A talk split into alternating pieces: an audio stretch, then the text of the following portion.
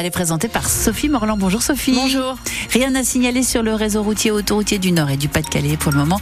Ça se passe plutôt bien. Et puis dans le ciel, eh ben, ce sont des nuages pour aujourd'hui, Sophie. Oui, on devrait garder un temps couvert tout le week-end. Les températures sont plus élevées qu'hier. 1 degré à Maubeuge, 3 à Arras, 4 à Asbrook, 5 à Boulogne. Et le nouveau gouvernement au travail. Avec un premier conseil des ministres ce matin à l'Elysée, des ministres pour certains reconduits, comme les nordistes Gérald Darmanin et Éric Dupont-Moretti, et des nouveaux parmi les surprises, l'arrivée de Rachida Dati à la culture lors de sa prise de fonction ce matin, celle qui était garde des Sceaux sous la présidence de Nicolas Sarkozy, a assuré qu'elle se battrait pour l'exception culturelle française et la culture populaire. Elle a voulu rassurer. Je comprends qu'elle puisse surprendre cette nomination. Moi, elle ne me surprend pas. Elle répond à un véritable besoin. Le besoin de la France, que souvent on dit populaire, parfois avec un petit peu de mépris, je dois le dire, qui doit se sentir représentée. Par mon parcours, la culture est un combat. C'est un combat de tous les jours, dans un monde où les défis sont nombreux. Je me demande si on n'aurait pas ici la radicalisation, le communautarisme, le séparatisme. Ma grande arme est la combativité et je vais la mettre au service de la culture, de ses représentants, de ses professionnels, de ses artistes, et plus largement des Français qui ont besoin de plus de culture. L'Élysée annonce qu'Emmanuel Macron prendra la parole la semaine prochaine. On reviendra sur la composition de ce nouveau gouvernement autour de Gabriel Attal dans Ma France, juste après ce journal. Parmi les invités de Wendy Bouchard, Arnaud Chiche, médecin anesthésiste, réanimateur à Hénin-Beaumont et fondateur du collectif Santé en danger. Les événements du 13 octobre au cœur de la cérémonie des vœux hier soir à Arras. Le maire Frédéric Leturc a rendu hommage à Dominique Bernard, ce professeur de français tué par un ancien élève radicalisé devant la cité Gambetta. La femme de l'enseignant était aux côtés de l'élu devant plus de 300 personnes. 47 euh, personnes ont été décorées d'une médaille de la ville, des professeurs, des salariés de la cité scolaire, mais aussi des pompiers, policiers, policiers municipaux, encore soignants qui ont permis de sauver des vies. Antoine Barège a recueilli le témoignage du brigadier chef David du commissariat d'Arras. Il est l'un des policiers arrivés en premier ce matin-là. Il a neutralisé le terroriste et il a évité avec ses collègues ce qu'il appelle un carnage. On a entendu qu'il y avait une agression au couteau euh, devant euh, le lycée Gambetta, mais au début, on ne pensait pas à, une attaque terroriste. Quand on arrive, il y a déjà le, euh, première victime qui est allongée au sol.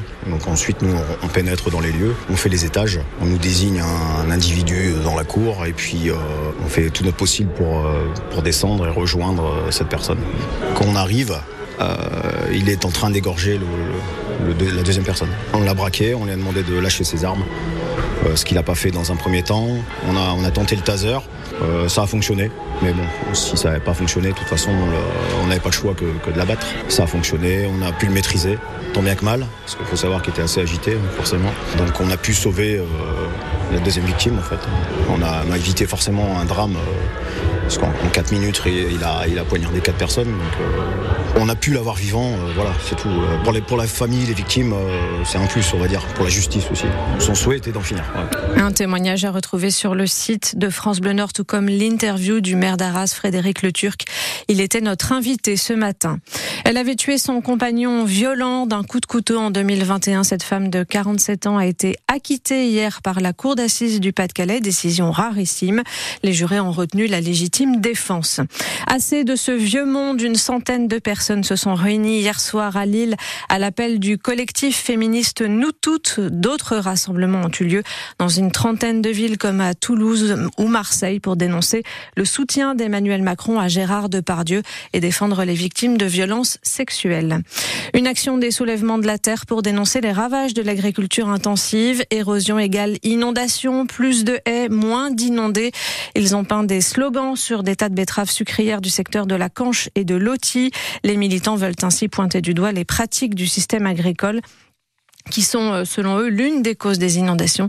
Ils estiment que curer les cours d'eau euh, n'est pas la solution. Et en cette période de vœux, peut-être, avez-vous reçu des gaufres de la part de vos voisins ou de votre famille? C'est l'une des traditions du mois de janvier dans notre région. Et historiquement, c'était les grands-mères qui préparaient des gaufres fourrées ou sèches au moment de Noël et qui les offraient ensuite aux enfants lors du passage à la nouvelle année. Si vous avez envie de vous mettre vous aussi au fourneau, suivez le mode d'emploi avec Jean-François Brégant. Il est artisan gaufrier à Houpline, près d'Armentières. Il a confié ses secrets de fabrication à Hélène Fromanti. Alors du coup, j'ai envie de faire des gaufres pour sauter la nouvelle année à mes proches. Par quoi je commence?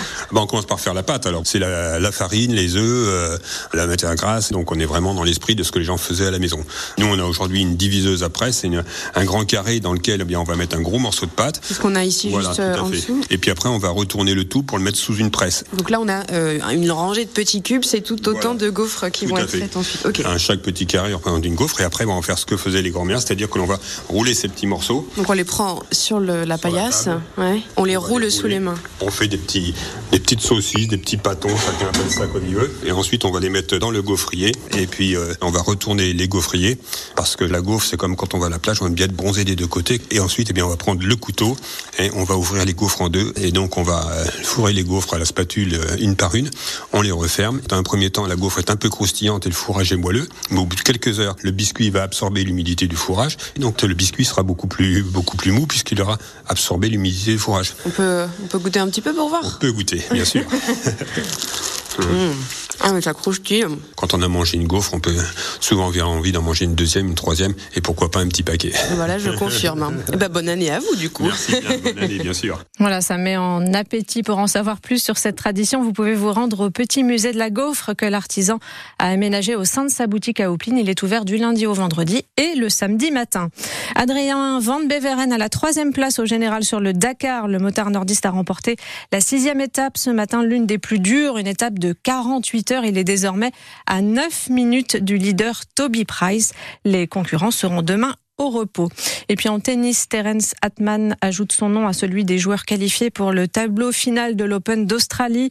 Le Boulonnais a remporté le dernier match de qualification en battant l'Américain Emilio Nava, mais il va devoir euh, s'accrocher pour euh, sa première rencontre lundi puisqu'il sera opposé au numéro 3 mondial, le Russe Danil Medvedev.